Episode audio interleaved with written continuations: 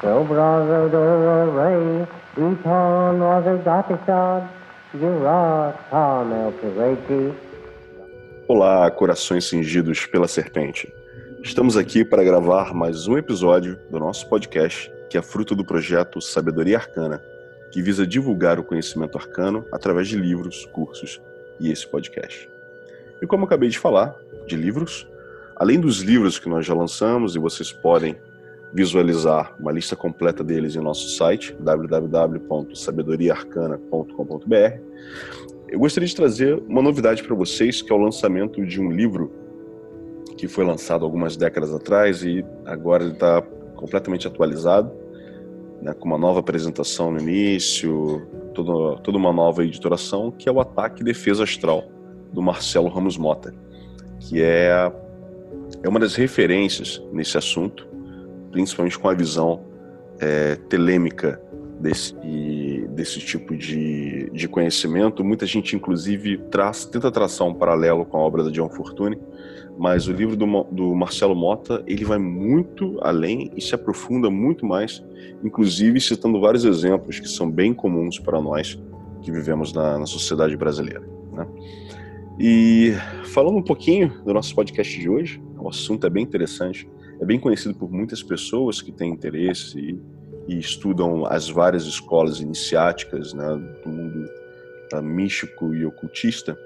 Então hoje a gente vai falar sobre rosacrucianismo. A gente vai abordar um pouquinho desde a parte histórica, tentando entender como surge esse movimento, né, alguns séculos atrás, como ele se desenvolve através da, dos séculos é, chegando na modernidade. E, para tanto, estou aqui com meus dois companheiros de sempre, Adílio Jorge Marques e Lincoln Mansur. Sejam bem-vindos, meus queridos amigos e irmãos. Olá, Luiz. Olá, Lincoln, tudo bom?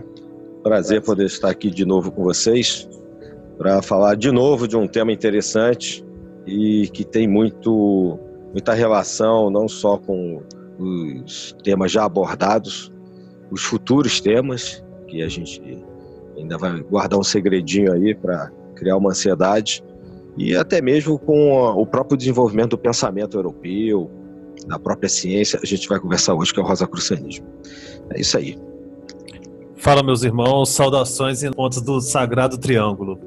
É, mais uma vez é um prazer estar aí com vocês né, e principalmente debatendo esse tema né, que é interessantíssimo a gente falar aí sobre os Rosa Cruzes na Europa.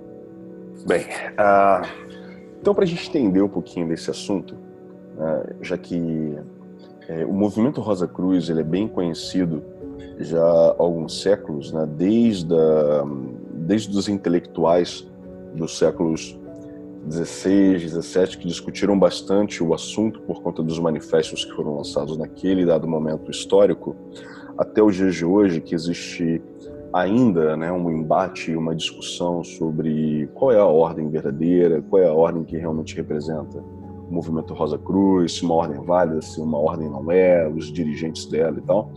Eu acho que antes de qualquer coisa, antes de debater esses aspectos é, de validade ou não, é interessante que a gente entenda o contexto histórico desse movimento, que foi tão importante dentro do, do mundo místico e ocultista, porque deu origem a vários outros movimentos posteriormente, inclusive fomentou muita coisa dentro, do, dentro da própria maçonaria, que foi tema de um dos nossos podcasts anteriores, então é importante a gente abordar esse vínculo também. É, é a gente entender, então, nesse primeiro momento, ori as origens históricas do movimento Rosa Cruz. Obviamente que é, a gente sabe que existem muitas críticas é, com relação a algumas, alguns grupos, algumas ordens que tentam levar essa, essa origem Rosa Cruz bem lá para trás, da mesma forma que a maçonaria tenta levar a sua origem lá nas pirâmides do Egito ou no, no Templo de Salomão e tal. E, e, nem sempre a gente tem que levar isso é, em consideração de uma forma histórica, né, ah, dentro da, da, de uma forma acadêmica, digamos assim, né, da mesma forma que a gente tem que tentar entender o que é mítico e simbólico e o que é realmente histórico, né, comprovado factualmente. Então, é, eu gostaria que vocês falassem um pouco, meus amigos, sobre as principais e primeiras primeiros fatos que a gente tem no que diz respeito à origem histórica desse movimento tão conhecido no mundo ocidental. Os primeiros manifestos Rosa Cruzes, o Fama Fraternitatis, o Confessio Fraternitatis e as núpcias alquímicas, elas começam a circular de forma impressa na Europa a partir de 1615. E foi um ano né, que é marcado por diversas movimentações ali na, na Europa, principalmente a, a, nós tínhamos passado por alguns pontos históricos interessantes, que foi a partir do finalzinho do, do século XVI, o calendário houve uma reforma no calendário, né, passando a questão do ano zero, é, o ano um, né, na verdade, para o nascimento de Cristo, e, e o, uma tentativa de acertar o calendário lunar com o calendário solar fez com que é, naquele ano específico sumisse alguns meses, então tinha toda uma, uma um receio do fim do mundo que estaria rolando por causa disso também e tudo mais. É, tínhamos passado por uma pela reforma protestante, surgido né, o, o, luteranismo, o calvinismo e principalmente o luteranismo na Alemanha era muito forte. Inclusive o, o selo é, real, o selo próprio do, do Lutero era um símbolo da Rosa Cruz. É, e também nós tivemos ali diversos embates entre protestantes contra cristãos, tanto na França quanto em outras regiões. Tivemos passando ali naquele. Logo depois do, do lançamento dos manifestos, entra a Guerra dos 30 Anos. Então surge uma. É, surge num período de uma agitação muito grande na Europa, né? E o impacto que ele teve nessa, nessa intelectualidade da, das pessoas foi muito forte. Tanto que estima-se que aí nos anos subsequentes, até 1620, teriam sido aproximadamente 20 mil documentos produzidos, direta ou indiretamente relacionados ao movimento Rosa Cruz. Ou pessoas tentando é, reafirmá-lo, entrar em contato, ou é, tentando desmerecê-lo. Né? O interessante é que esses documentos eles têm uma, uma relação muito forte com o protestantismo, né? Mas não por, por defender é, A ou B numa situação religiosa, mas sim é a questão de que a visão de toda aquela aquele problemas que a Igreja Católica sofria em seu seio ali, que estava no, no, numa, numa situação muito forte a ponto de surgir toda a, a reforma religiosa e eles estão conclamando a intelectualidade para fazer uma reforma agora intelectual, né, em toda a sociedade europeia aí. É, é interessante você colocou aí, Lincoln. Eu queria fazer um, alguns outros comentários. Em relação à, à questão da, da antiguidade, é, como o irmão Luiz colocou, a gente tem que lembrar que a, a história clássica, a história acadêmica, é, trabalha de uma maneira e a questão do mito e da iniciação, muitas das vezes, trabalha de outra forma. São caminhos é, intelectuais diferentes, ou de compreensão diferentes. Né? Quando se tenta, muitas das vezes, colocar na antiguidade né, essa questão do, de determinada tradição, é importante lembrar que a ideia, aquela ideia germe, aquela, aquele caminhar da iniciação, aquela, uh, aquele estado iniciático de, uma, de um novo estado de ser, vem lá de trás. O que se quer dizer isso? É, o mito trabalha com isso, a questão do que é o mito, né? E o Jung, o Campbell, são, por exemplo, pessoas que vão trazer isso muito bem, relacionando é, questões da antiguidade com todas as épocas. Mircea Eliade também. Mas é, esse é um ponto que eu queria destacar. Um, tem algumas outras coisas que estão relacionadas à origem do movimento Rosa Cruz que são importantes, ao meu ver. Né? Não deixa de, ser uma, de ter uma influência da teologia, da teologia cristã como um todo, nesse surgimento de um movimento chamado Movimento Rosa Cruz, né? que tem o seu ápice nos manifestos que já foram mencionados aqui, o, o Fama Fraternitate 1614, o Confessio 1615 e as Núpcias Alquímicas de Christian Rosenkraut em 1616. Na, na, Alemanha, e depois a Anunciação em 1623 em Paris, do Colégio dos Rosa Cruzes. Essa é a anunciação pública. Mas tem toda uma construção histórica que leva a isso. Mas por que, que uns camaradas res, resolvem publicar uns, sei lá, uns panfletos e prender nos muros das cidades a anunciação de que eles querem reformar a humanidade, reformar a ciência, justamente porque é, há um movimento de reforma do cristianismo proposto pelo movimento Rosa Cruz, associado a um movimento de reforma da intelectualidade ocidental, com toques da influência oriental aí também, mas propondo uma nova ciência, ou seja, separando a ciência, o modo de ver a natureza, de interagir com o mundo, do movimento teológico cristão católico que jogava a ciência e a teologia como sendo uma mesma coisa. Então a interpretação da natureza era tirada da Bíblia. E esses caras propõem uma coisa completamente diferente. Né?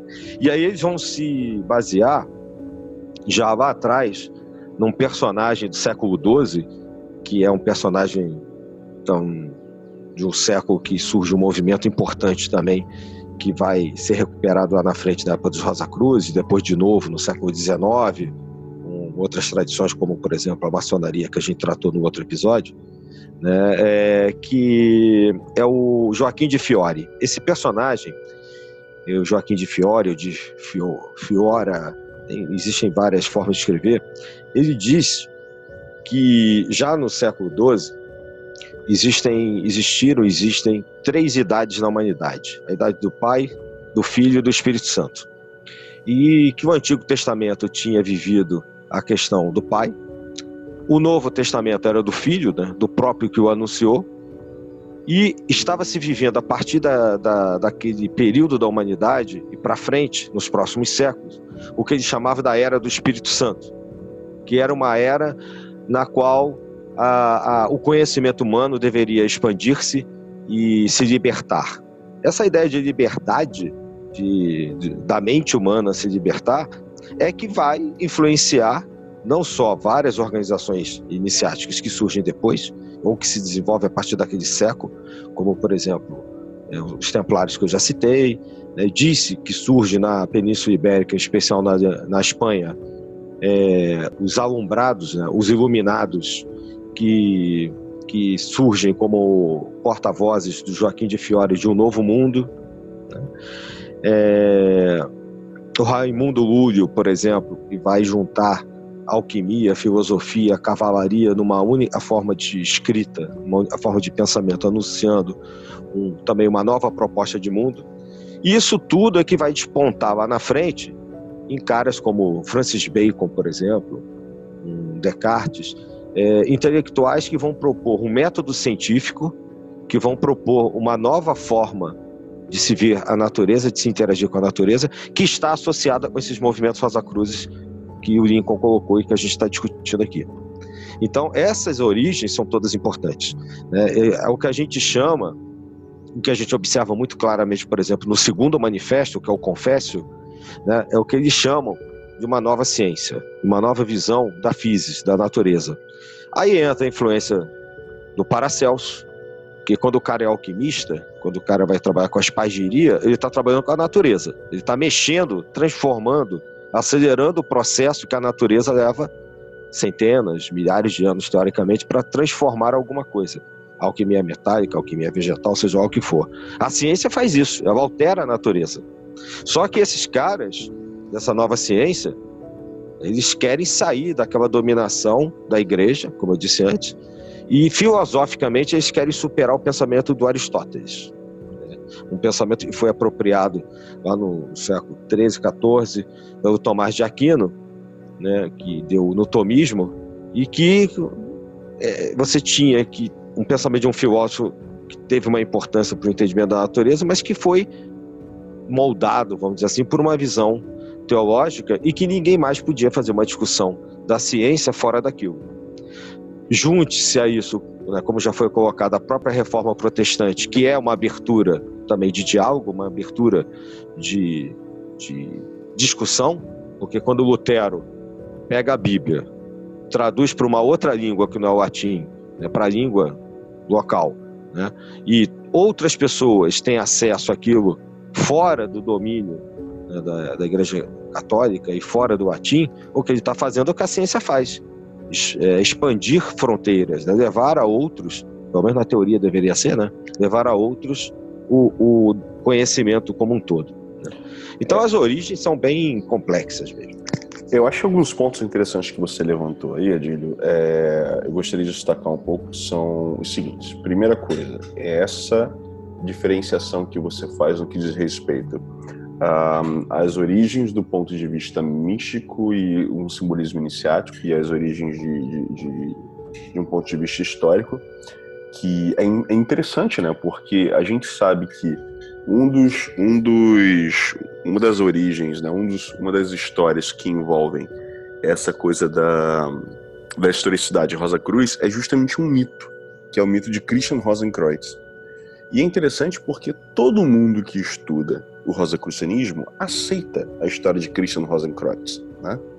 E, mas é incapaz de aceitar quando vê que uma, uma das organizações fala que a origem do movimento da tradição Rosa Cruz é lá no Egito né? É como se fossem dois pesos e duas medidas para uma mesma situação. Isso é bem interessante. A gente vê o quanto que as pessoas é, vão com um, um, preconceito, né? Uma ideia pré-moldada, já com um julgamento é, criado sem saber como como é feito o tratamento dessa dessa questão histórica, né? inclusive com esses com essa diferenciação, né? Do, do ponto de vista simbólico e iniciático e do ponto de vista histórico.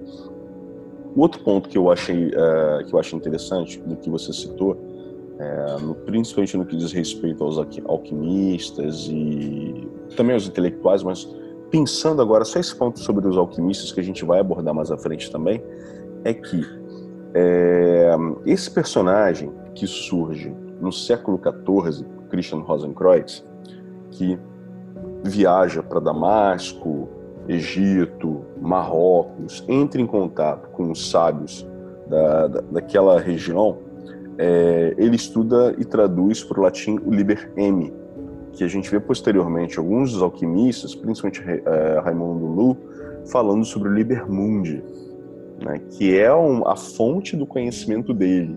E anteriormente a gente vê também Christian Rosenkreuz falando desse Liber M. Né. Posteriormente a gente também vai ver a referência a essa questão da natureza por parte de Paracelso, que é um dos alquimistas mais famosos. Se não me engano, os três alquimistas mais famosos eram envolvidos com esse movimento: né? Paracelso, é, Raymond Lou e Nicolas Flamel. Né? Que inclusive a casa de Nicolas Flamel continua é, existe até hoje na França. Né? Você pode ir lá e visitar, inclusive. É, e esse, esse personagem, que é de grande importância, que a gente inclusive vai ver citado posteriormente, já no, já no século XIX, em outras ordens, Christian Rosenkreuz, é, ele é citado logo no primeiro manifesto que é publicado relativo, relativo à Fraternidade Rosa Cruz, que é o Fama Fraternitatis. Né? E, e, aí eu gostaria que vocês é, diver, é, discorressem um pouco sobre o conteúdo do Fama Fraternitatis e também qual foi o impacto na sociedade daquela época quando esse primeiro manifesto vem à tona e é publicado. Né? Porque eu lembro que, basicamente, as pessoas amanheceram né, na, na, na, em algumas cidades da Europa com esse manifesto pregado nos postes. E foi um choque quando elas começaram a ler e viram toda aquela história envolvendo aquele, essa tradição. Né? Eu gostaria que vocês discorressem um pouco mais sobre esse primeiro manifesto e, e, e esse impacto na sociedade naquele dado momento. Por favor. Não saberá.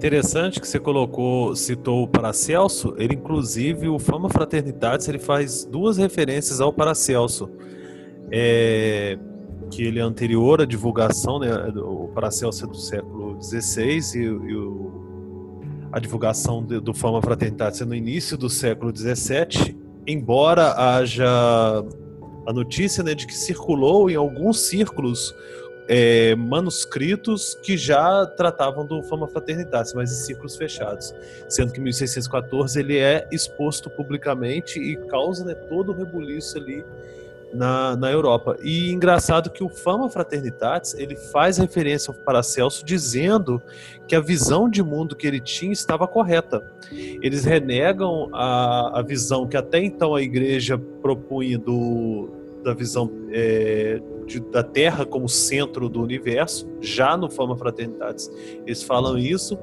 e fazem muita referência à questão do microcosmo, do, do homem enquanto microcosmo e tendo a capacidade de é, alcançar o conhecimento a partir desse autoconhecimento né, do, do, do próprio microcosmos aí, né? E, e, ele conta também essa, essa história do mito de Christian Rosenkreutz. É, ele saindo da, da, da, região da Europa, indo, viajando até Damasco, onde ele entraria em contato com um grupo de árabes iniciados em isso ele com 16 anos de idade. É, ele entraria em contato, ficou estudando durante muitos anos lá e aprende o, todo aquele conhecimento e volta para a Europa, seguindo direto para a Espanha, e onde ele entraria em contato com os alumbrados e os alumbrados vendo que eles, discordando em alguns pontos do conhecimento, vindo né, a superioridade até do conhecimento é, dele, acabam renegando ele lá dentro e ele continua a sua, a sua viagem na Europa até formar a, a, a chamada Casa do Espírito Santo, onde seria a sede né, de radiação uh, para toda a Europa ali do, do, do conhecimento científico, filosófico, religioso e tudo mais da, da Rosa Cruz. É, o interessante é que tem uma escola dos. Algumas referências com historiadores que fazem aproximação com a escola dos iluminados árabes, discípulos de Abd el-Qadir Gilani, em Bagdá do século XII que seria uma ele seria esse personagem era o fundador de uma ordem que subsistiria até ainda né? E eles têm uma, uma senda chamada Via da Rosa em árabe Sebir el Ward que é uma coincidência ou não pode se dizer que o, o Sebil pode se traduzir como rosa né em certos países orientais e teria relação também essa essa escola de iluminados árabes com os alumbrados os iluminados da Espanha e a partir alguns historiadores creem que a partir dessa escola árabe que teria originado todo esse conhecimento que dá origem à questão da, da Rosa Cruz, né? isso no século XII em Bagdá. Então esse conhecimento vindo do Oriente para cá, através, né, no caso do mito, com a figura do, do Christian Rosenkreutz, e posteriormente né, sendo difundido por toda a Europa, sendo que no ano de 1614, quando é publicado, é, foi algo assim viral, esparramou por toda a Europa com uma proporção muito grande, muito rapidamente, ganhou mesmo os círculos literários, intelectuais, várias pessoas discutindo isso, inclusive é, nós temos aí os escritos principais alguns dos mais importantes eruditos europeus, aí, o Robert Flood, por exemplo, Thomas Vaughan, eram escrevendo livros sobre a Rosa Cruz e tudo, então foi algo que ganhou muito imaginário e ganhou muitas pessoas interessadas nesse movimento em si, o que reforçou quando né, serão publicados os outros manifestos, no caso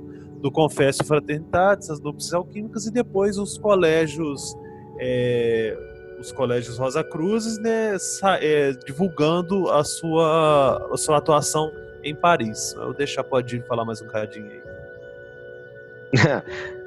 não, mas assim, é, o que vocês colocaram, né, assim, resgatando algumas coisas, essa questão do Oriente, tentando recuperar um pouco do que eu estava falando antes, né, me empolguei lá, é porque se a gente for lembrar que o, a Europa teve que buscar entre os árabes eh, alguns dos textos perdidos de alguns grandes filósofos da antiguidade, como, por exemplo, o próprio Aristóteles, como mencionei antes, a gente vai entender, principalmente depois das cruzadas, quando o contato eh, de uma determinada categoria, de uma determinada casta europeia, é, depois das cruzadas, faz contato com o Oriente, aprendendo a língua local, fazendo comércio, é, lutando também em alguns aspectos, fazendo contatos no sentido é, religioso, isso impacta muito aquele período.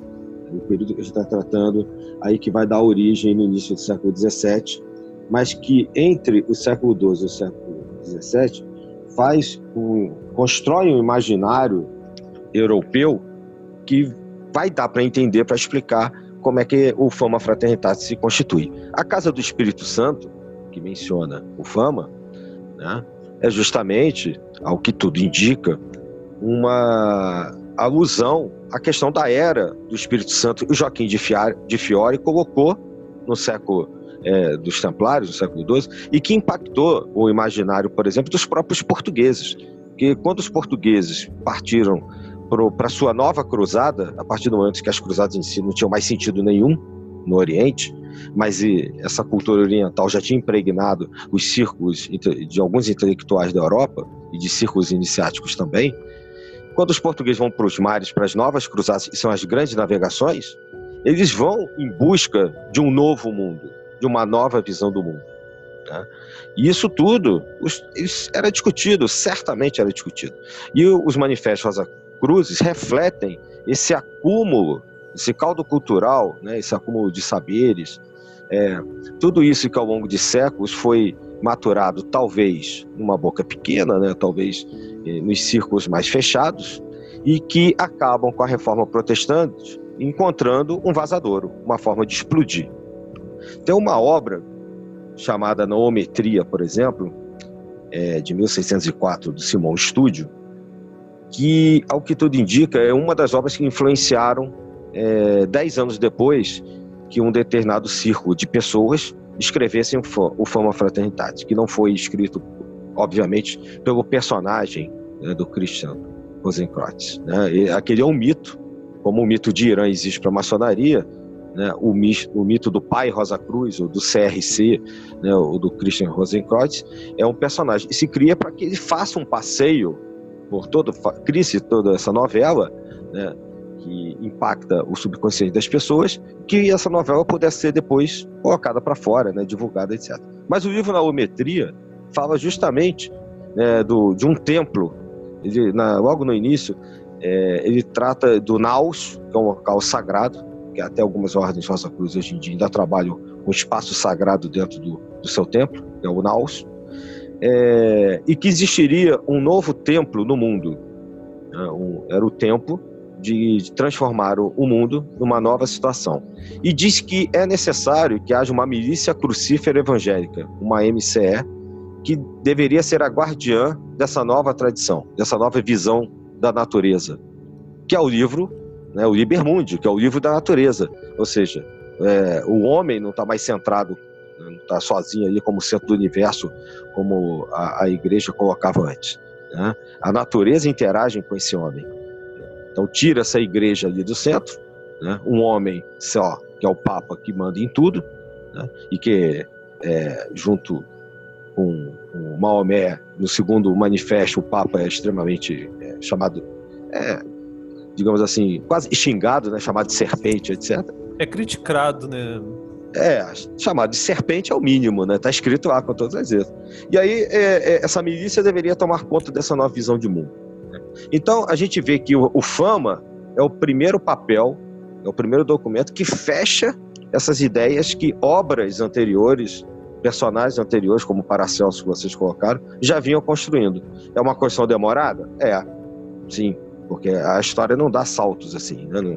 É, é uma construção que leva um tempo para que você possa entender como é que aquilo tem chance de despontar né, na Europa naquela época, depois que o Lutero enfrentou o sistema vigente. Eu acho que é até importante também é, frisar essa questão de uma construção que não é demorada, porque a gente está tão imerso nesse processo em que tudo acontece de forma tão rápida no, a partir do século XX, né, que é, a gente não consegue entender como é que funcionava a mente da, desse pessoal lá, lá no século 14, 15, 16, né, que a coisa levava mais tempo para se maturar. Né? Uh, então é, é realmente um, é um, pouco mais complicado para a gente entender atualmente. É, um ponto que eu acho muito importante também do que vocês, do que vocês citaram né, é essa coisa toda da construção do mito de Christian Rosenkreuz, que vai para aqueles países é, ori orientais, digamos assim, não o Oriente que a gente conhece hoje em dia como China, Japão, mas na visão é, eurocêntrica, né, quando você começa a falar de Marrocos, Egito, Damasco, Chipre, na visão deles era uma visão de, de, de locais vinculados ao Oriente. Né? E aí isso inclusive me traz uma lembrança de um outro personagem, já agora mais recente, já no século é, no século XX, que tem um, um, um, processo desse de viagem a esses locais muito interessante, né, que é o Caramba, desculpem, acabei de, esque de esquecer o nome dele, que inclusive é, é o tema daquele filme é, Encontro com Homens Notáveis. Gurdjieff. Não, Gurdjieff. Isso, Gurdjieff. É, Gurdjieff, Gurdjieff acaba fazendo um movimento muito parecido com o, o, a história de Christian Rosenkreuz. Né? Ele vai uhum. locais mais ermos, né? no, no Oriente, mas no, no Oriente Médio, e entra em contato com aqueles sábios, né, com vários personagens vinculados ao zoroastri, zoroastrismo, é, sufis, e traz esse conhecimento para o Ocidente, que para a gente é uma coisa completamente nova, sendo que na verdade é uma coisa tão antiga, e Christian Rosenkreuz fez esse mesmo movimento. Né? E aí a gente vê posteriormente que esse conhecimento que ele traz desse pessoal do Oriente Médio, dos árabes, né, é, foi extremamente importante para o surgimento dos grandes alquimistas, porque, na verdade, os primeiros manuscritos que os alquimistas europeus têm contato, têm acesso, são os escritos árabes que falam sobre o processo alquímico. Né? E a gente vê o quão foi importante esse processo de unificação do conhecimento existente da antiguidade no Oriente Médio com a sociedade europeia que estava tentando sair da Idade das Trevas. Né?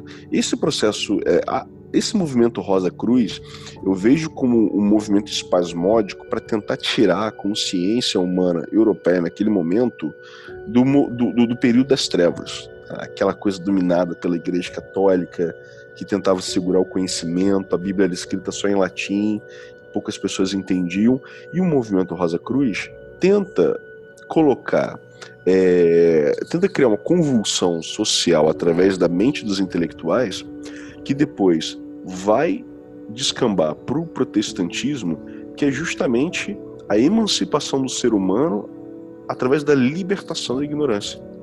Né?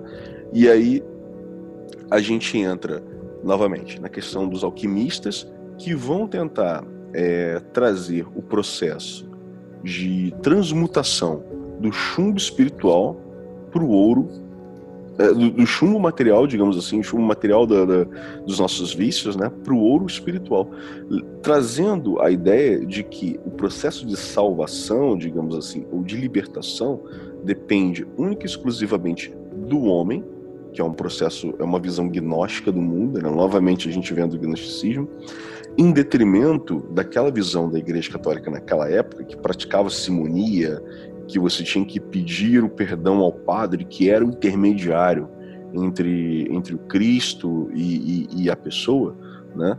E a gente vê que é, grandes, é, grandes impérios surgem naquele momento, como por exemplo a Inglaterra, que foi totalmente fundamentado naquele dado momento no protestantismo, tanto que é um país que não é, não é, não é um país católico, né? é um país protestante, fundamentado na igreja, na igreja anglicana e tal, e que um dos grandes alquimistas daquele momento, que inclusive era é, envolvido com o movimento Rosa Cruz, se torna como se fosse um primeiro-ministro, era o braço direito da rainha. que era John Dee. Né?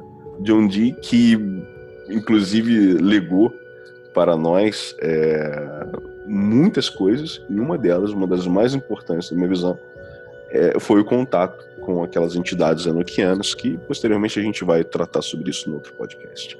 Né? Mas John Dee é um dos exemplos, um dos grandes exemplos que a gente tem, como Francis Bacon também, que existe inclusive um, um estudo histórico para tentar vincular o trabalho de, da figura de Shakespeare com a figura histórica de Francis Bacon, só para a gente ter uma noção do quão aprofundado foi é, esse, esse movimento de intelectuais que tentavam trazer uma transmutação da intelectualidade humana naquele momento, né, naqueles séculos de 15, 16, 17 e 18, e vai descambar posteriormente, né, no finalzinho do século 18, nas ordens mais atuais uh, da tradição Rosa Cruz.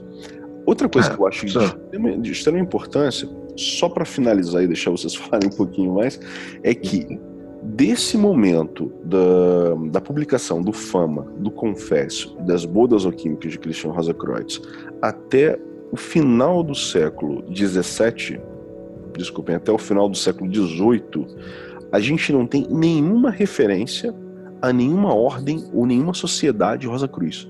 A gente tem só referência à fraternidade Rosa Cruz nos escritos, né, no, no, nos três uh, nas três obras, Fama, Confesso e, e As Budas Alquímicos, mas posteriormente a gente não tem nenhuma referência a nenhuma ordem Rosa Cruz, a nenhuma fraternidade, a sociedade Rosa Cruz, nada disso. Né? Isso só vai surgir posteriormente. E ainda assim, tantas obras foram escritas, centenas de obras foram escritas sobre a tradição Rosa Cruz, sem existir nenhuma ordem tangível que alguém pudesse falar, ah, não, eu sou eu sou membro da ordem tal, eu frequento reuniões em tal local. Não existia isso. Durante séculos não existiu. E ainda assim foi uma tradição que, que mexeu tanto né, na, dentro da história, da história humana. Os alquimistas estão chegando.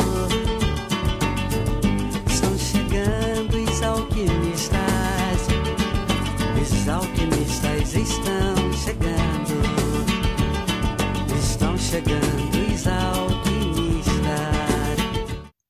Existe um, é. um estudo que, de, que dá, entre 1618 e 1625 foram 20 mil publicações relacionadas à Rosa Cruz.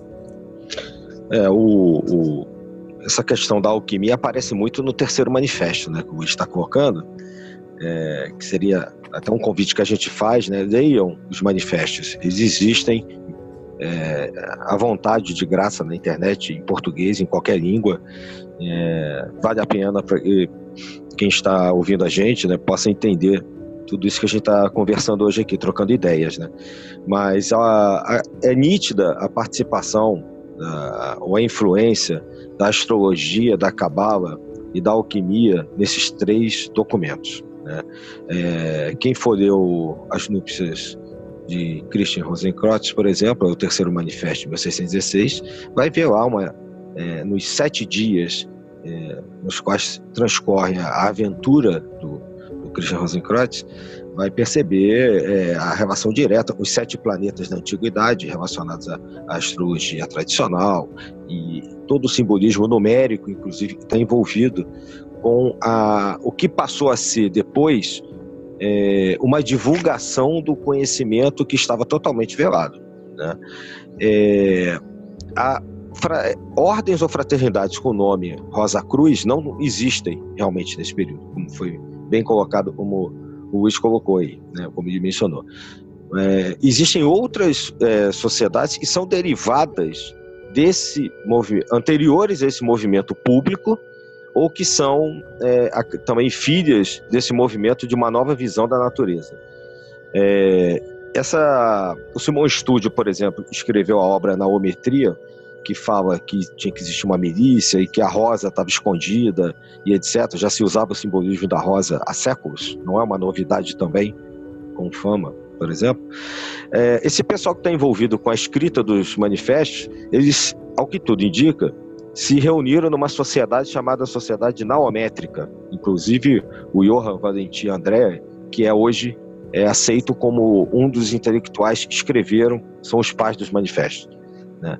É, outro, outro grupo de pessoas na Alemanha, a Alemanha ali é berço de muito, muitos caldos filosóficos, etc. É, outro cara que está ali na Alemanha que participa de um grupo chamado Sociedade de Filósofos Desconhecidos é o Jacob Boehme. Esses caras que são todos cabalistas, astrólogos, alquimistas e tal, que estão por trás desse movimento que começa no iníciozinho do século é, 17, né, e, e, depois continuam à frente, mas eles ficam com nomes diferentes.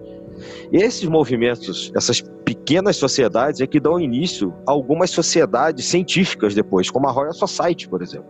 A Royal Society, de 1666, tem uma influência muito grande desses caras, da, já de uma maçonaria nascente, que a gente já discutiu, como eu falei em outro podcast, que vai se consolidar agora na Inglaterra, né, a Royal Society é inglesa, em 1717, e uma grande influência desses pensadores do início do século XVII que tem na natureza, repetindo, né? Tô, tô, sendo um pouco repetitivo com isso, porque esse é um ponto importante, porque a rosa é um símbolo também do desabrochar da alma, mas de uma visão de algo vegetal, da natureza como símbolo, e não só a cruz isolada, né? que uma pessoa crucificada nessa cruz moribunda, né? Então isso substitui o, o, Jesus, personagem, é, crucificado, sangrando da cruz, pregado numa cruz por uma rosa, que é um símbolo da natureza também. Né? Então, essas sociedades científicas mudam toda a visão de mundo que a gente tem e, é, de uma certa maneira, isso vai ser importante depois para as ordens mais modernas que vão, que a gente vai conversar aí do século XIX, por exemplo, porque com o avançar da ciência no século XVIII e XIX, é, magia, por exemplo, astrologia, né, o Luiz falou aí do John Dee, essas coisas acabam, como se fosse o mito do eterno retorno, né, acabam se saindo de uma condição de privilégio, dando start a um processo de nova visão do mundo, mas depois acabam, devido ao cientificismo também, caindo numa, outro, numa outra marginalidade. E as ordens Rosa Cruzes, aí sim, já o nome Rosa Cruz, do século XIX, somente da segunda metade do século XIX, é que vão trazer, né, ou reatualizar esse conhecimento mágico, cabalista astrológico e trabalhavam de uma outra forma. O interessante também é que se a gente for analisar o mito do, do Christian Rosenkreuz, o nome dele né, significa Cristão Rosa Cruz. E no próprio, agora não lembro, no Confessio Fraternitatis, que conta né, a história de quando foi descoberto o túmulo dele e toda aquela iluminação que daria no, no, no túmulo, onde uma luz indireta muito forte. É, e somado a isso ainda, né, a história por trás das núpcias alquímicas, que nada mais demonstra uma transfiguração alquímica da alma até a iluminação, né, provocando essa transmutação interna, foi o que gerou o interesse desses alquimistas europeus. E principalmente, se a gente for analisar, toda a alegoria do, do Christian Rosenkreuz é a alegoria do homem espírito, do homem iluminado, é a consagração do homem Tiferet é, o, a cruz, o, o, centro da rosa na cruz, no centro da cruz, é, toda essa é, é uma figura solar né, de consecção e de iluminação espiritual é, no, no centro solar que é Tiferet. E interessante que ele coloca também no Fama Fraternidades, ele faz essa referência à visão que o Paracelso tem e essa visão que o é, de, de universo do Paracelso, desse universo microcósmico e universo macrocósmico, né? A, a, correspondência do micro com macro, porque toda a, a medicina química né, do, do Paracelso ela estava ligada a essa visão do, do, dos planetária e, e, dessa relação que o homem tem com o, do micro né, com o macrocosmos. Então ele reforça essa, essa visão, principalmente dessa do centro solar, né, é, que seria o homem. Então, é, todo toda é, esse mito do, do, do Christian é, Rosenkreuz ou do cristão Rosa Cruz, numa tradução livre, é também né, uma alegoria para a iluminação da, da alma humana. E justamente nessa questão que os alquimistas estão, estão buscando. Ele até critica a questão do, do alquimista, que ele fala: existem métodos muito mais simples de transformar os outros metais em, em ouro, mas o que o foco da, do objeto ali que eles estão discutindo é exatamente essa iluminação espiritual, é esse, esse foco na iluminação é, que o, o, o, ser espiritual vai, vai gerar e tudo mais. E isso atrai muito da, da, da intelectualidade aí de todo período, inclusive né, é, com esse alto número de, de, publicações que tiveram relacionadas aí nos anos consecutivos, nos anos consecu é, depois, né? Inclusive, os, o, o próprio Francis Bacon, ele com essa relação, existem. É, ele era um considerado, ele é considerado um iniciado da Rosa Cruz. Há, é, como o próprio Luiz disse, né, essa essa tentativa de relacioná-lo com, com Shakespeare. Muitos dizem que Shakespeare só era uma pessoa que acabou recebendo a fama né, das obras que eram escritas pelo próprio Francis Bacon. E ainda temos outros médicos famosos, como a questão do Robert Flood mesmo, e, e, e toda uma intelectualidade que surge a partir é, dessa, dessa produção. Os autores né, dos, dos, dos, dos, três manifestos, que teriam sido né, o Valentim Andrae, o Tobias Rez e Christopher Bessoldi, há, uma, há um estudo da década de 80 e 90 que eles é, teriam é, a partir do círculo de Tübingen, na Alemanha, é, feito isso como uma forma de contraponto à Companhia de Jesus. É, pra, principalmente né, buscar é, tirar das garras da, da igreja essa subserviência da população que acabava sempre, sempre sendo muito subserviente à religião, mesmo após, porque antes da reforma da reforma protestante havia ainda a questão de você pagar para poder ter direito ao perdão dos pecados. E agora não. Agora, a, a partir da reforma protestante, a igreja também promoveu sua reforma e já não se cobrava mais, mas você ainda era submisso à, à própria interpretação bíblica do padre, ainda era submisso a, a, uma intelectualidade que não é sua é, da, é do, dos representantes da igreja. Então ele quer exatamente reformar isso, é, é o homem ser senhor de si próprio, né? Isso que eu acho interessante nesse, principalmente nesses manifestos, nessa questão do mito do, do, Rosa, do, do Christian Rosenkreutz aí, nesse, nessa visão do homem espírito e do homem iluminado aí, né? que vai depois acabar influenciando também o próprio iluminismo aí, alguns anos mais tarde. Aí. É, esses iluminados e iluminismo, a ideia é a mesma. Né? Mesmo e com roupagens diferentes. Sim, sim. É interessante também você citar essa questão dos, dos, intelectuais, porque a gente vê que todos aqueles que de alguma forma foram atribuídos como fazendo parte da tradição Rosa Cruz em algum momento, tendo sido iniciado dentro da tradição, são eram né, pessoas que estavam realmente vinculadas a esse processo de tentar fazer com que o homem pensasse por si próprio e se desvinculasse dessa ignorância imposta pela, pela igreja. Né? E aí a gente tem nomes de, de grande monta como René Descartes, é, Spinoza, inclusive que é daqui da, da, da Holanda, né? Isaac Newton e, e muitos outros filósofos conhecidos que é, se tornaram ícones, né? foram referências é, dentro da filosofia moderna. Né? Isso é, é, muito interessante.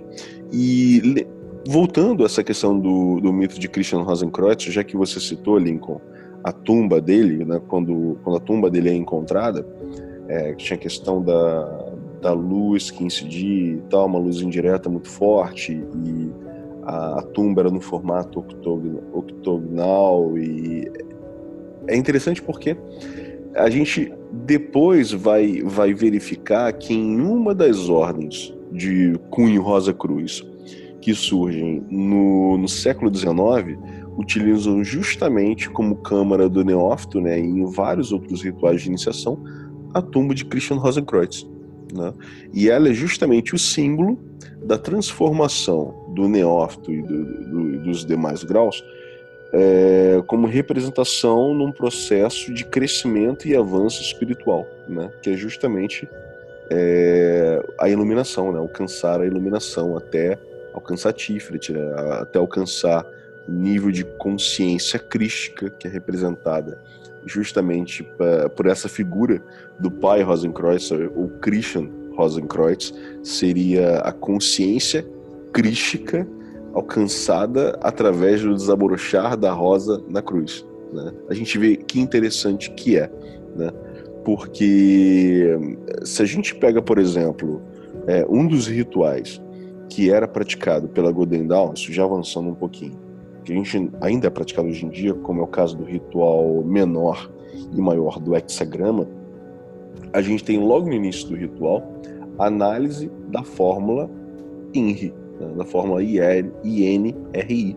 Né, e no final a gente fala justamente a luz da cruz.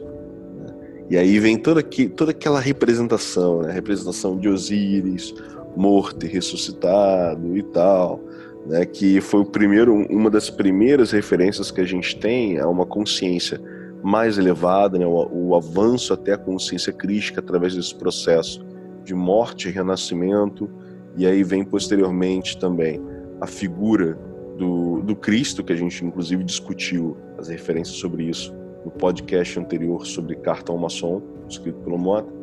E agora a gente vê também dentro da tradição Rosa Cruz, a gente vê que interessante, né? Ao invés deles utilizarem a, a figura de Jesus Cristo, eles preferem criar um outro mito, né? É, cujo nome é Christian Rosenkreuz, e utilizam-o como, como referência para esse nível de consciência crística. Né? E aí eu acho que agora a gente já consegue falar um pouco mais sobre o desenvolvimento da tradição Rosa Cruz e as ordens que depois começam a surgir já na, no final do século XVIII. Né? Como é que essa tradição Rosa Cruz se desenvolve até desembocar nas ordens, algumas ordens que ainda hoje a gente consegue fazer referência, né? e em outras ordens também que já não existem mais.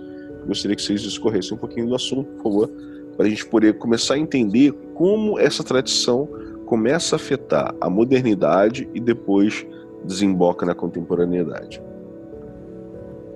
Interessante é, notar também que essa essa relação né, do, do, do, do, Rosa, do Rosa Crucianismo com a, a questão é, protestante, né, desse desenvolvimento da consciência, até como a figura do selo do, do próprio do próprio Lutero, né, tinha o selo como a Rosa Cruz.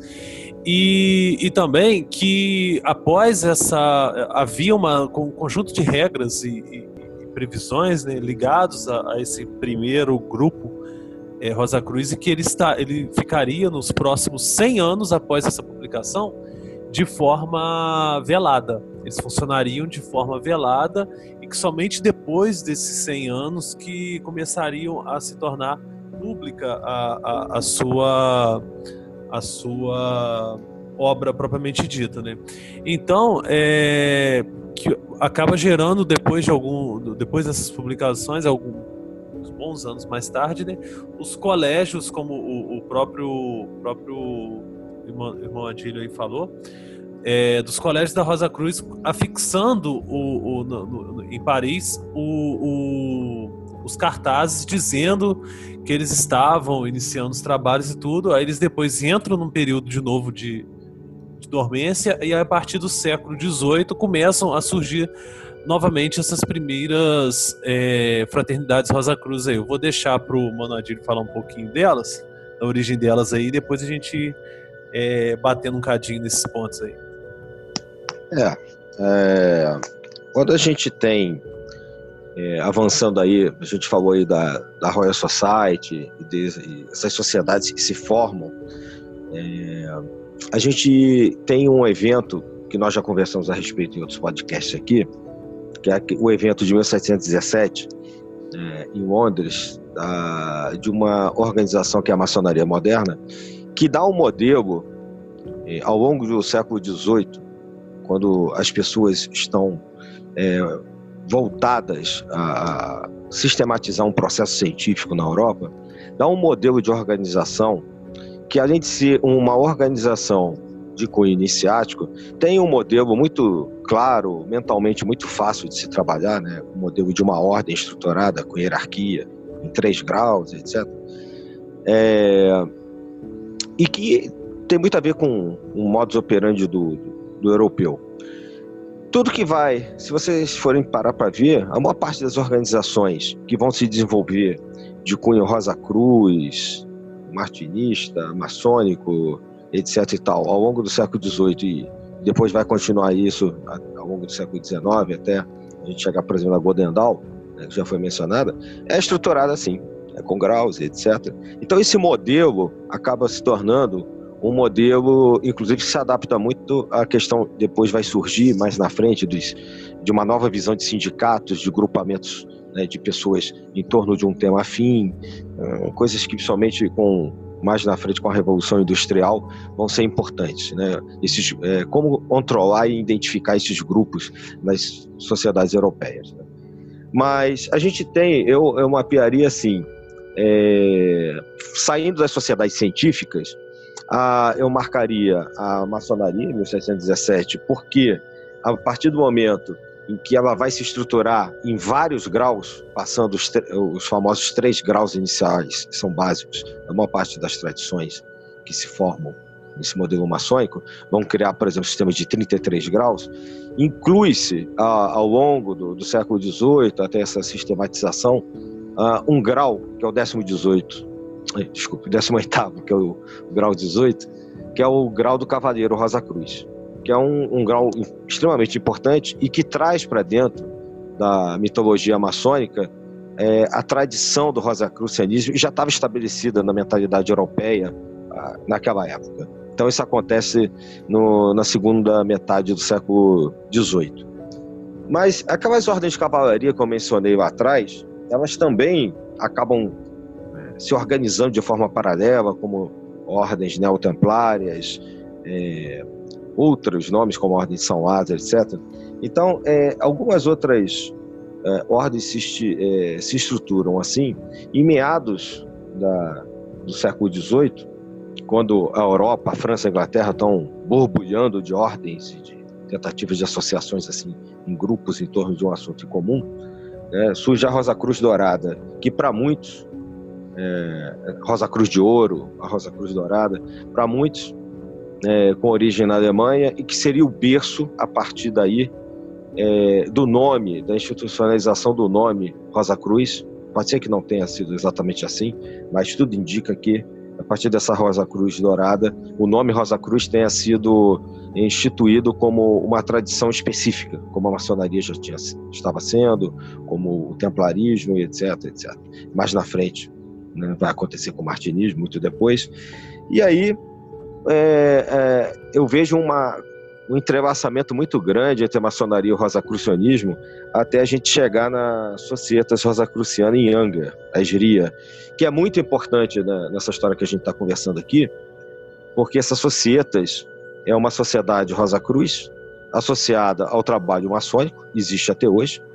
É, tem a, a Societas em Angra, que é importante por causa da questão da Godendal, mas já existia a Societas em Escócia, se não me engano é anterior, e começam a aparecer sociedades rosacruzes maçônicas, né, que são essas societas, é, em alguns lugares ali da, da Europa. E essa societas rosacruciana, que só aceita mestres maçons, ou seja, homens, etc., que surge depois de 1717, se não me engano, já no século XIX, ela se estabelece como tal, ela é, a, vai ser a fonte a partir do, de meados do século XIX, das várias Rosa Cruzes que vão é, surgir depois. Tem as Societas em América, é, tem, a gente vai encontrar a ordem cabalística da Rosa Cruz em 1888, é, misturada com aquele movimento do Papos, do Martinismo, ali já na França, né, e caminhando para o final do século XIX.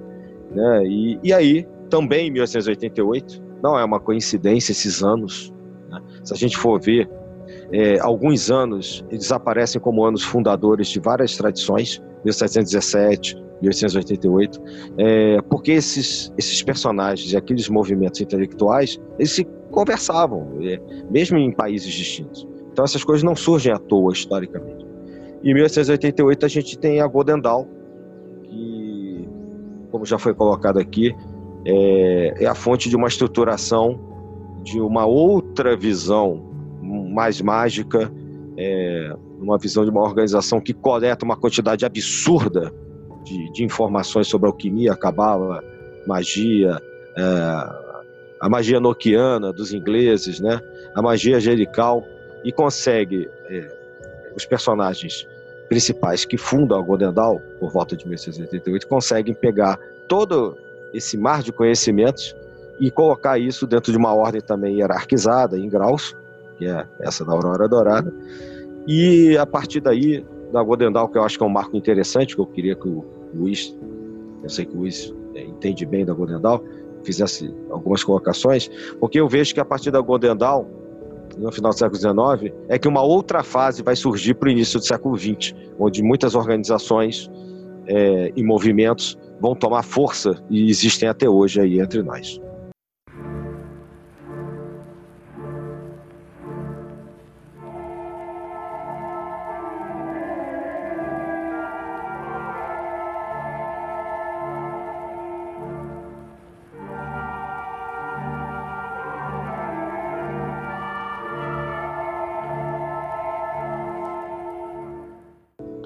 É, antes, antes de, eu, de, de eu falar um pouquinho da Godinal também, foi bem, foi bem importante essa, essa introdução que o irmão Adilho fez.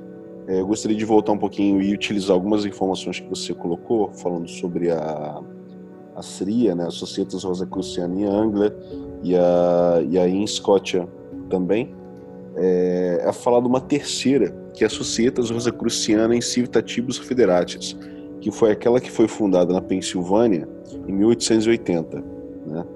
Que é, também é, é prego Dendal, e ela também estava vinculada à Societas Rosacruciana em Escócia, que foi a primeira que surgiu, e por contrapartida também estava vinculada à Societas Rosacruciana em Anglia. E é interessante a gente ver que ela é fundada justamente na Pensilvânia, porque essa informação é importante, porque posteriormente quando surge uma outra ordem Rosa Cruz, mais moderna, que, que é a Amorque, né, surge justamente naquele, naquele pedaço ali, e o próprio Spencer Lewis, que é o fundador da, da ele fala desse, desse passado da tradição Rosa Cruz que já existia nos Estados Unidos. Né? E teve um, um historiador maçônico chamado Dr. Julius Frederick Sarce, que ele fala que houve uma expedição rosacruciana em 1964 que estabelece uma colônia de Rosa Cruzes na Pensilvânia durante aquele processo de colonização do Novo Mundo. Né? Então a gente vê que aquele movimento Rosa Cruz também se, se desloca para o Novo Mundo e posteriormente vai dar origem à Societas Rosacruciana lá nos Estados Unidos, que por sua vez também, em algum momento, vai gerar, né, vai, vai, vai servir como germe para o surgimento da, da a mística, antiga mística ordem Rosa Cruzes. É, e falando da, da Golden Dawn, né, por que, que também é importante uh, a Síria? Porque membros da Síria, da, da Sociedade Rosacruciana em Anglia, que eram maçons, né, três membros dessa ordem se reúnem em 1888 e fundam a Ordem Hermética da Golden Dawn. Esses três membros são William Westcott, Samuel McGregor Mothers e William Robert. Desse último a gente acaba não, não ouvindo muita coisa, né? mas os dois primeiros tiveram uma, uma preponderância bem maior que acontece? Na, bem da verdade, inicialmente ali, o grande cérebro do surgimento da, da Golden Dawn foi o Westcott. Ele foi o primeiro, é, foi o cara responsável ali por reunir a maior parte do conhecimento. Era um intelectual, né? o cara era, era, um médico, era um, era um maçom já de muitos anos, né? Só que ele acaba saindo da Golden Dawn em 1897, porque ele era um médico legista, né, da coroa, né? E naquele momento é, não tinha, não, não havia uma, uma, não era bem visto um médico legista vinculado à coroa e tal. ter algum tipo de vínculo com uma entidade cultista, né, com algum tipo de sociedade secreta. Né? A, a, a, maçonaria, até ok, até porque todos os membros da realeza faziam parte da maçonaria. Mas quando você começava a falar de uma ordem mágica, isso já mudava de figura. Então ele acabou sofrendo uma pressão muito grande, saiu da Golden Dawn, e nesse momento é onde McGregor Mathers ele vê o caminho livre e começa uh, o seu movimento de tomar, uh, tomar a liderança da ordem e aplicar algumas, algumas mudanças ali. E aí que a gente começa a ver é, o processo de, de degradação da, da Golden Dawn. Mas isso é uma outra história, isso é questão histórica. Né? O que é importante realmente é a gente verificar é, todo o histórico da Golden Dawn, onde é, eles traçam inicialmente a sua origem como tendo surgido a partir de um manuscrito que eles encontram dentro de um livro na biblioteca do Westcott, e esse manuscrito fazia referência a iniciados Rosa Cruzes, da, da Rosa Cruz Áurea, se eu não me engano, né? e, e eles entram em contato com, com, com esses iniciados e solicitam a permissão para prosseguir, para criar um trabalho, né, para fundar um trabalho baseado no conhecimento Rosa Cruz, baseado na tradição Rosa Cruz, e dão um nome a essa ordem de ordem hermética da Gonenal. E aí, justamente por isso que a gente vê a referência aos mesmos tipos de conhecimento que são citados lá atrás nos manifestos Rosa Cruzes. Cabala, alquimia, simbolismo, astrologia, magia, e N outras coisas, N outros, outros tipos de, de trabalho. E aí, é, é, eu gostaria que o irmão Adil e o Lincoln também discorressem um pouco mais, porque vocês, vocês também podem falar um pouco mais do trabalho, e também no, como a ordem prossegue posteriormente e o que ocorre depois, né? porque a gente tem esse processo de, de surgimento da ordem, o contato que eles fazem com esses iniciados uh, alemães, da, da Rosa Cruz Áurea e posteriormente como tudo começa a decair, né, a se degradar. É, então, é, para dar sequência falar em treta é comigo mesmo, né? O, a treta realmente começa quando o Westcott sai, o Mothers assume e entra uma outra figurinha aí no muito importante né, pro, pro ocultismo, dentro da Golden Dawn, que é o Aleister Crowley. É, o, e, e, ele começa a ascender os graus muito rapidamente dentro da, da, da Golden Dawn, o que gerou um certo ciúme dentro dos membros da, da Inglaterra.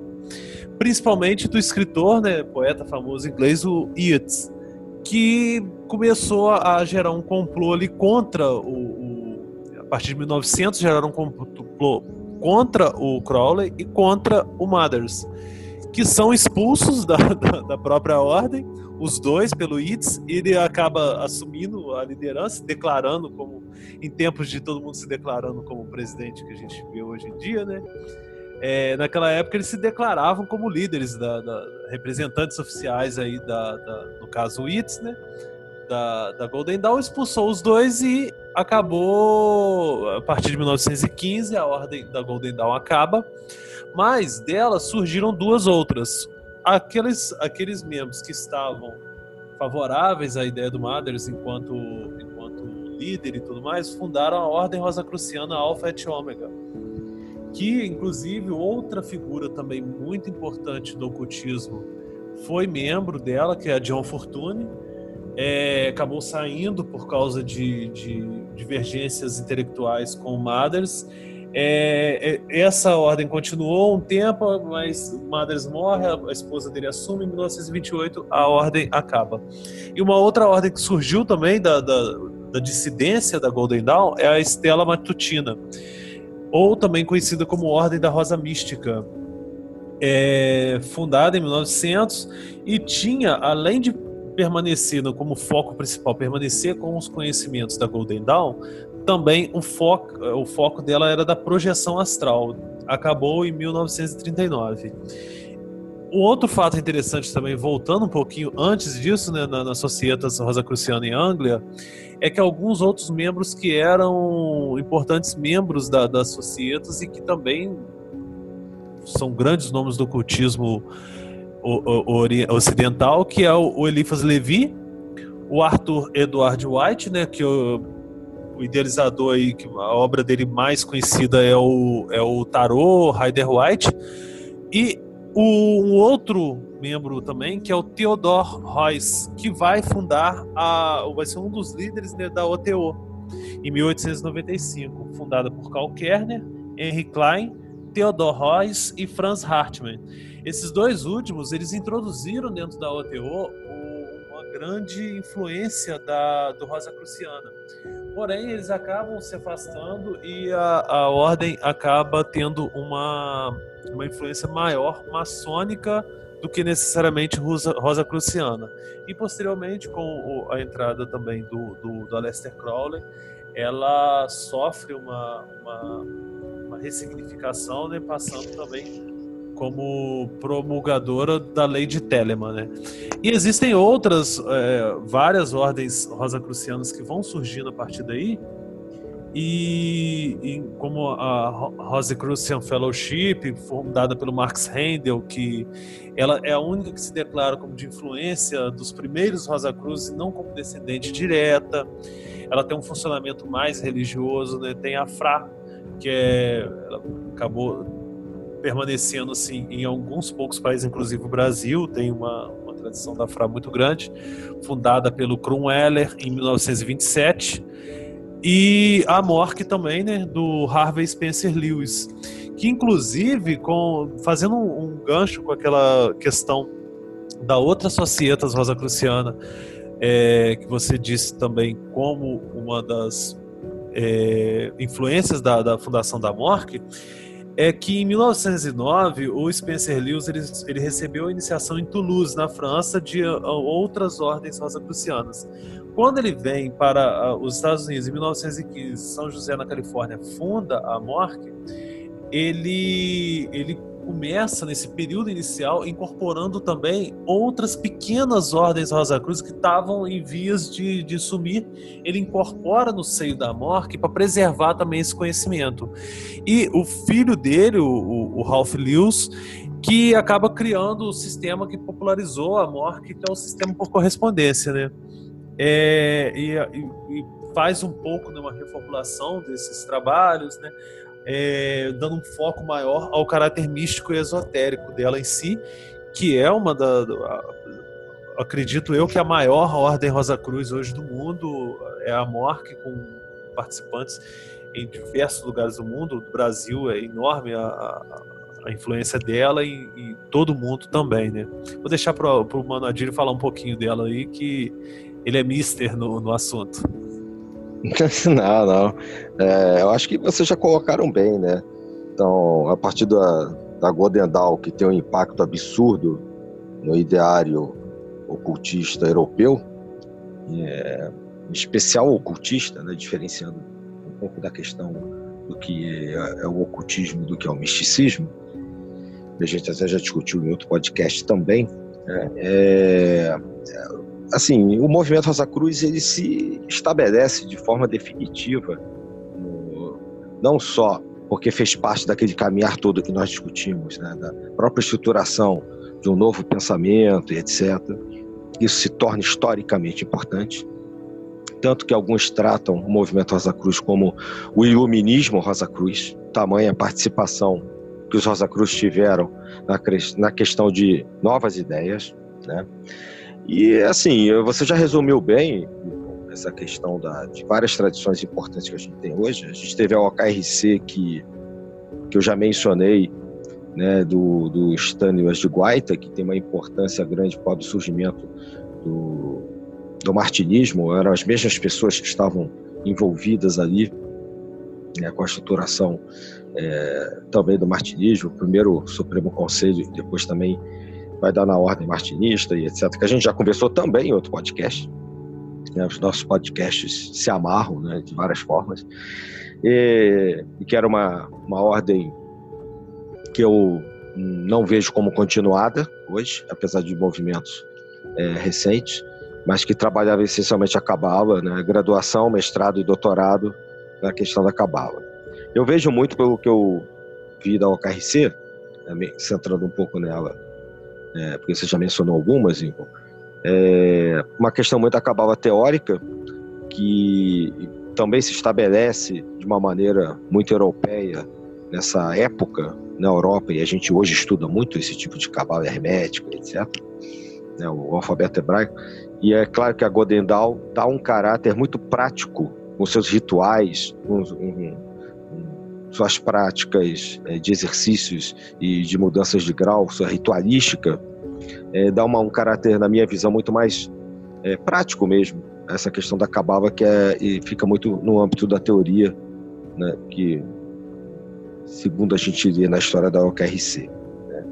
É, outra, outras você já mencionou e eu gostaria de destacar. É, tem, nós temos o Lectório Rosa Cruciano, que começa 1924 e está lá para os lados do Luiz, né?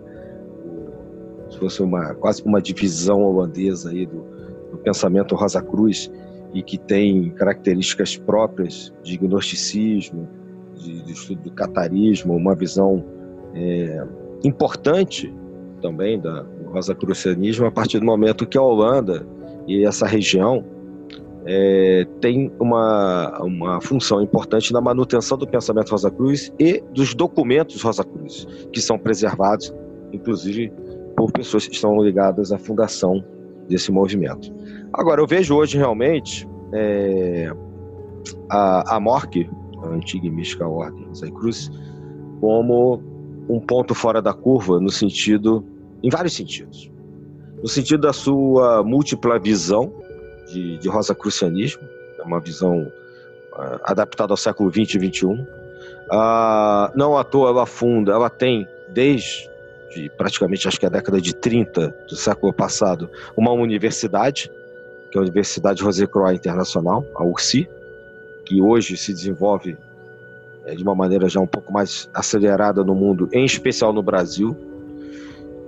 E ela é, se encaixou bem no ideário do brasileiro. Hoje, de, de todas as representações mundiais da MORC, o Brasil é que tem a grande loja de língua portuguesa a maior quantidade de membros, mais inclusive do que os Estados Unidos, em São José, na Califórnia, e com toda a questão que o, o Luiz colocou, né, da Pensilvânia, inclusive no Museu Rosa Cruz nos Estados Unidos, existem objetos relacionados a essa época, a esse grupo né, de imigrantes que se estabelece na Pensilvânia é, e levam o ideário da Rosa Cruz do, do século XVII para aquela região nos Estados Unidos. É, então a MORC hoje tem um papel muito grande no sentido social, no sentido do desenvolvimento do aspecto do misticismo pelo mundo. Né? Eu acho que são instituições que, essas que eu queria pontuar, fora, fora essas que já foram colocadas por vocês, que dão um impacto muito grande, porque é raro você encontrar alguém que ao longo do final do século XIX e até hoje, hoje, dia desse podcast, tá? século XXI, 2019, alguém que não tenha, é, desde que seja interessado é, nesses movimentos, seja como estudioso, participante, etc., não tenha feito parte de alguma dessas tradições que foram mencionadas por nós, já, eh, desde que nós começamos a, a engenharia e etc. e tal, o Godendal, é, até agora, que eu acabei de mencionar por último, a MORC, não tenha feito parte de algumas dessas tradições Rosa Cruz. Lembrando que são manifestações modernas de algo muito antigo, que a gente fez um passeio aí, tanto que existem símbolos de cruzes com rosas, por exemplo, em catedrais é, da Idade Média, como Notre Dame, por exemplo, ou no subsolo do Castelo de Tomar, subsolo, ou na, na verdade, como se fosse um porão, né, vamos dizer assim, que também é um castelo medieval. Então, esse ideário de uma rosa e uma cruz, e todo o simbolismo inerente a isso, foi reatualizado até essas organizações que a gente está mencionando aqui agora.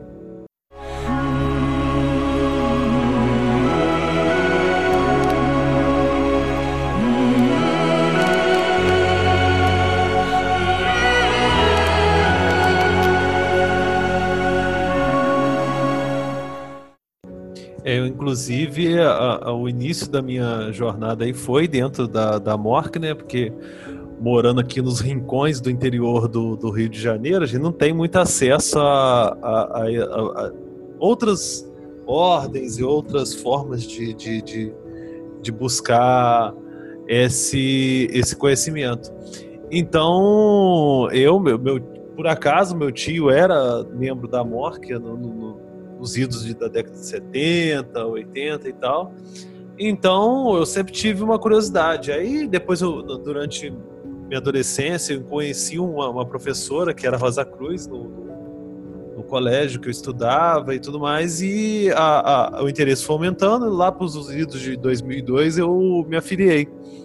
E interessante que na época, quando eu me afiliei, estava para chegar a fechar aquele ciclo de 120, acho que é 128 anos, né?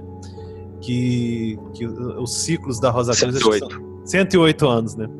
Aí eu com medo de, de, de, tipo, a ordem acabar e eu não, não, não poder fazer parte dela direito porque estava em vias de entrar em, em, em, em dormência novamente, né? Mas aí acabou que é, logo depois eles mandaram uma carta, eu lembro disso, que, explicando né, que não entraria novamente em, dormência por, por, por N motivos, né, que não tem necessidade mais, de não há mais perseguições é, filosóficas, nem, nem, intelectuais, nem nada disso, né, então não teria mais a necessidade. Então eu fiquei tranquilo e mantive meus estudos.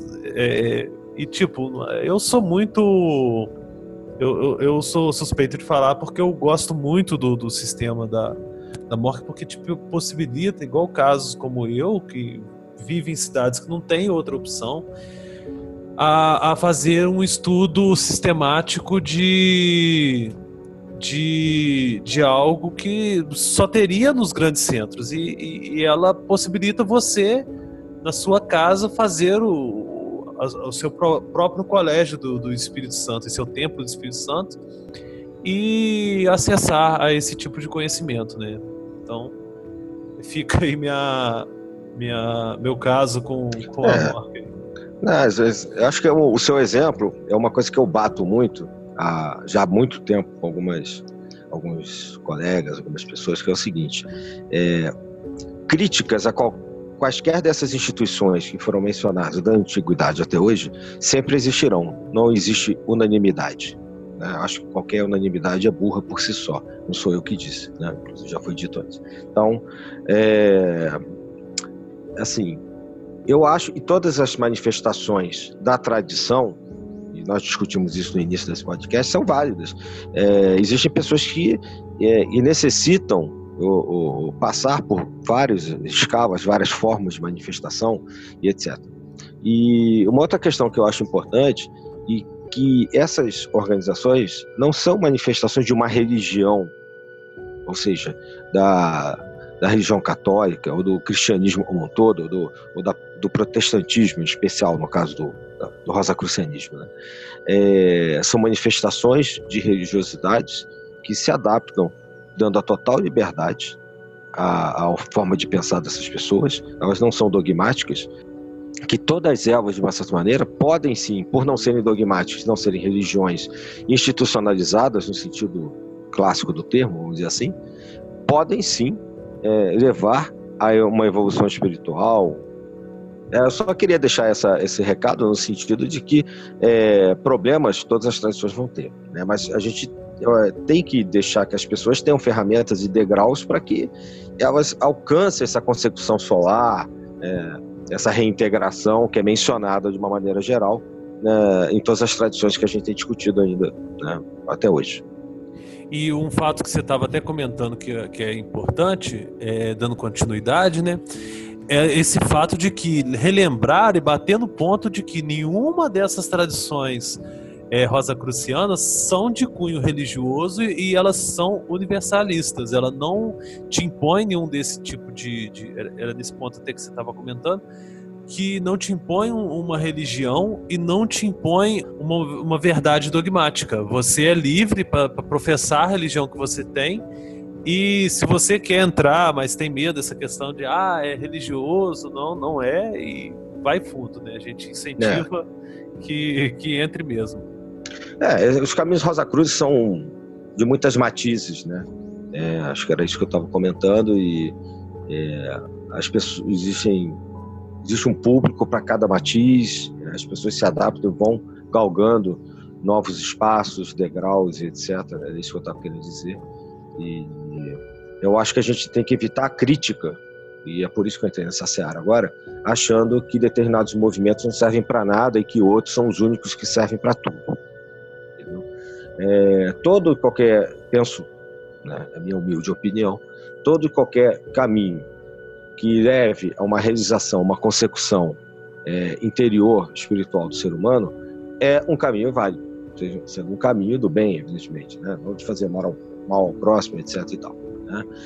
Desde que você se adapte a ele. Então, é, é, existe uma, uma visão de que é, na minha opinião, totalmente furada de que determinados trabalhos são, são não são válidos ou, ou simplesmente não, não conseguem levar você a nenhum tipo de consecução. Posso garantir que muitos desses movimentos Rosa Cruzes, assim como de uma certa maneira a gente deixou isso, acho que claro, né, para quem quis entender, quando a gente falou do martinismo, são outras formas de dizer a mesma coisa, por mais que esteja supostamente velada ou com um matiz pseudo, bastante aspas aí, cristão. Então tem muita gente, ah, rosa cruz. Ah, tem cruz? Ah, não serve. Então, pô, é, sei lá, é religioso. Ah, vai para Inquisição. Eu acho que isso é de uma pequenez de espírito a toda prova. Então, queria só pontuar isso. É, é, a gente já está já bem avançado, a gente já está com mais ou menos uma hora e vinte de, de podcast. Queria também só pontuar alguns, algumas coisas aqui. Primeiro foi uma correção que o Lincoln me fez aqui. Realmente, eu, eu, cometi um erro quando eu falei da câmera do neófito, que é octogonal. Na verdade, é heptagonal. É uma câmera com sete lados, né? que era utilizada na Golden Dawn e também era a representação do túmulo de, de Christian Rosenkreuz. Uh, outro ponto que é importante citar que o irmão Lincoln falou da questão do surgimento né, quando o Crowley entra na Grendel e tal. Na verdade, o que começa a fazer com que a ordem comece a ruir foi um outro caso, né? Obviamente que a entrada do Crowley e o Crowley querendo cobrar autoridade dentro da ordem, isso auxiliou a acelerar o processo porque as disputas que já, já ocorriam já era algo muito forte. Mas na verdade, o caso que realmente deu origem, né, deu início à ruína da Godenal, estava vinculado à criação dela. Né? Vocês devem lembrar que uh, eu comentei a questão dos manuscritos cifrados, né? é, e que nesses manuscritos eles conseguem o contato de uma irmã da Rosa Cruz, né, da, de um ramo, Rosa Cruz alemão, um, que é a de Goldenen Damerung, que o nome dela é Fraulein Anna Sprengel, né? o nome iniciático dela seria Sapiens Dominabitur Astris, o sábio governará as estrelas, e aí come, começaria, teria começado uma correspondência entre Westcott, o Mothers e, e a Fraulein Anna Sprengel, onde ela teria dado toda a orientação para que eles tivessem, para que eles fundassem um ramo daquela Rosa Cruz na Inglaterra, que seria Gonenal, né, e que posteriormente, em 1890, se eu não me engano, é, eles recebem uma carta dizendo que a Fraulein Sprengel teria falecido, né, e que eles não 1990 mesmo. É, e que eles não te, e que eles não receberiam mais qualquer outra comunicação da Alemanha, que eles caminhassem com as próprias pernas. Só que posteriormente, veio à tona, né, descobriu-se que essa história não existia, foi tudo um embuste que foi criado por eles para poder é, justificar a criação da Golden. Né? E quem teria participado também da criação, né, de, de escrever é, essas cartas, né, junto com o Scott e o Madras, foi a própria a, foi a própria esposa, né, a, a pessoa que depois é, viria se casar com Madras, que foi a Moina Bergson, a irmã do filósofo Henry Bergson, depois vira Moina Mathers, também uma das líderes ali da, da Glendale. Então foi esse processo do embuste, né, a descoberta dessa fraude, que contribuiu, foi um dos principais fatores de ter contribuído com a ruína da Goldenal, que foi só acelerado com as disputas internas que surgem quando Westcott sai, Madras tenta tomar o poder da, da ordem, Crowley chega, acende rapidamente, e depois também quer cobrar autoridade dentro da Goldenal, tendo sido um, um dos mais novos ali aquela velha história, né? Acabou de, de entrar no ônibus, já quer sentar na janela e tal. Isso, obviamente, é, exalta um pouquinho o, os anos, né? Esse é muito comum. Justamente. É, Mas a treta foi, que a treta foi boa, foi. Ah, certamente. E um outro ponto também que eu gostaria de citar, já que o próprio Adílio também, o Lincoln citou o surgimento da morte, o Adílio também explicou um pouco mais, mas um ponto que eu acho de extrema importância também é a gente ver o vínculo da própria da Mork, né, como uma das representantes da tradição Rosa Cruz, é, o vínculo que eles trazem, inclusive de outras tradições que também têm ligação com a, Rosa, com a, Rosa, com a tradição Rosa Cruz, que são o Memphis Mizraim, né, o, mito, o rito maçônico Memphis Mizraim, inclusive foi o rito maçônico utilizado como base para a criação dos rituais de templo da morte e a tradição martinista, né? que um, o, o, movimento da morte é, criando a, a, a Tom no Brasil, né, a tradicional ordem martinista, né, e, lá fora era, se não me engano, é, é o mesmo nome, mas, mas em, em, inglês que eles utilizavam. Mas, se não me engano. É, lá fora é o MT. Isso. É Ordem Martinista Tradicional. Isso aí. Eu lembrava que tinha alguma mudança das letras. Ordem Martinista Tradicional. Obrigado. É, acaba, que, acaba que se torna o maior ramo martinista no mundo também. Então a Mork, ela não só traz né, é, para a modernidade essa tradição Rosa Cruz de forma mais ampla, como também traz a tradição martinista, que sempre foi uma coisa bem mais fechada, bem mais é, não por ser restritiva, mas sim pela sua natureza, né, de ser um trabalho mais pessoal e tal. E mesmo assim, a morte consegue também trazer esse, esse conhecimento da tradição martinista, é, principalmente para a América Latina. Obviamente que já houve é, anteriormente movimentos né, de, de, de levar a tradição martinista para o Brasil, mas nada que tivesse se comparado com o movimento feito pela, pela própria morte. Né? Uh, e sem dizer que uma ordem é melhor ou pior do que a outra, mas a gente não pode negar que as duas, as duas tradições que mais, as duas ordens que mais fizeram pela tradição Rosa Cruz no Brasil, pelo menos, foram justamente a morte com o maior número de membros, e possibilitando esse, esse estudo em casa é, para aquelas pessoas que não dispunham de uma loja próxima da, da sua residência, né? então é, ampliou bastante esse conhecimento. E a FRA também, que existe até hoje, e o, o Brasil mesmo é a maior em todo o mundo, né? é o local que mais possui membros também ligados à FRA. Né? Então, é, ouso dizer que são as duas principais representantes da tradição Rosa Cruz no Brasil hoje em dia. Né? Eu concordo inclusive, contigo. Inclusive funcionando a igreja agnóstica dentro da FRA, né?